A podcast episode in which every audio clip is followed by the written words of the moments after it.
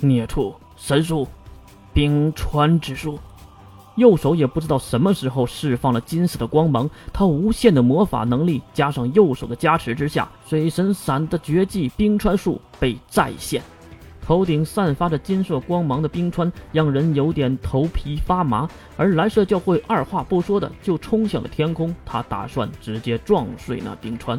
当然，地心也是有尊严的，有引力的，直接将冰川拉了下来。巨大的力量扑面而来，神术。月马上双手合十，神术，惩戒之雷。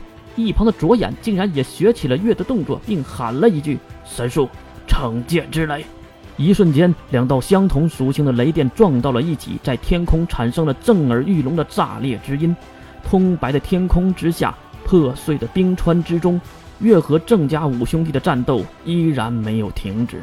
月无论释放什么神术，左眼都会马上学会并释放出来。先不说他对招数对月会不会有影响，月只知道他释放的每一招数都会被右眼一一挡下。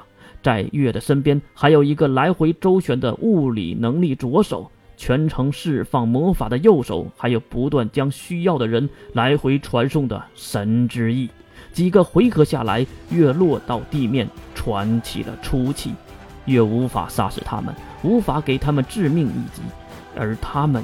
也无法杀死月。啊，哈哈我们这样打下去，真的有意义吗？看月停下进攻，神之翼闪现出来。使者大人，凡事都是有意义的。你知道不知道？有些事情是需要过程的。哈哈，过程吗？你太年轻了。神术，时空幻动。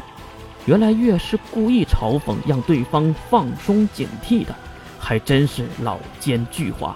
听到月的呼声，神之翼就知道要倒霉了，而他想转入空间躲避已经晚了，因为月下一个招数就是神兽第五式影之时空，时间瞬间被冻结，即使是伪神他们，时间也被无限的放慢。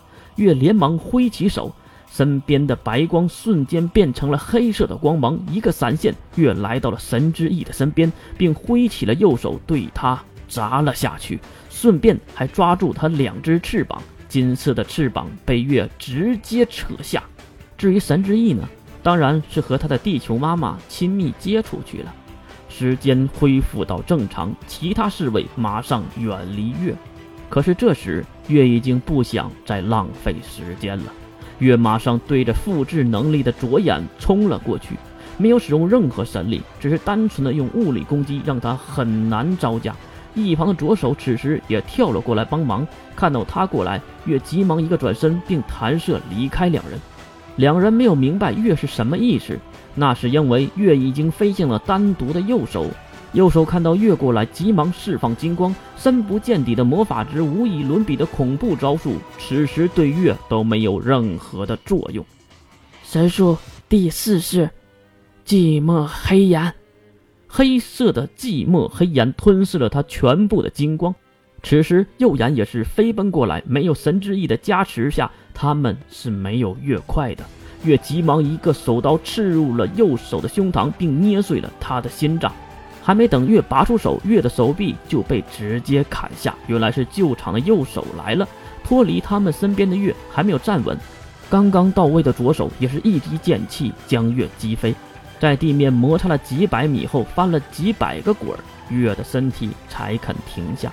月不知道自己的身体变成了什么样子，只知道瞬间就恢复到了正常状态。神之翼在地面躺着，右手负伤没了心脏。月又转头看向了卓眼，卓眼和月四目相对，他知道自己要倒霉了。神术，时空幻动，一道白光从天而降，驱散了月身上的恐怖黑光，而月也在原地消失，并来到了单独的卓眼身边。来呀，复制我吧！神术第十式，必胜盟约。月伸出右手，用大量的血液创造出一个小型的太阳，并一下子就塞入了想要逃跑的左眼的前胸内。炙热的能量马上将左眼的胸腔融化。马上就要将他变成一个熏烤人肉架。可是右眼已经跑了过来，一刀劈下去，竟然将太阳消灭，保住了苟延残喘的左眼。右眼既然过来，那左手物理不就是一个人了吗？哈哈，神术时空幻动，一眨眼的功夫，月就和左手郑克伟缠斗在一起。而让月头疼的是，这个家伙的剑术高超，几回合下来被一脚踢了回来，落在地面蹒跚了几步。月才勉强的站稳。娘的，我竟然打不过左手吗？既然如此，神术。月突然感觉头顶眩晕，嗓子发干，舌头发甜，噗的一声，一口黑血从月的口中吐了出来。看上去，我的时间快到了吗？身边的白光突然消失，阵阵的神力波动也随着消散。月吐出了最后一口气，跪在了瓦砾之上。看到月不动了，右眼和左手也是小心翼翼地飞过来。左手走在前面，右眼走在后面。小心！见他们走近不少，月急忙抬头。用力的吐出了一道黑色的光芒，强大的冲击力直接肢解了最前面的左手的身体大部分，后面的右眼对规则之力也是避而远之。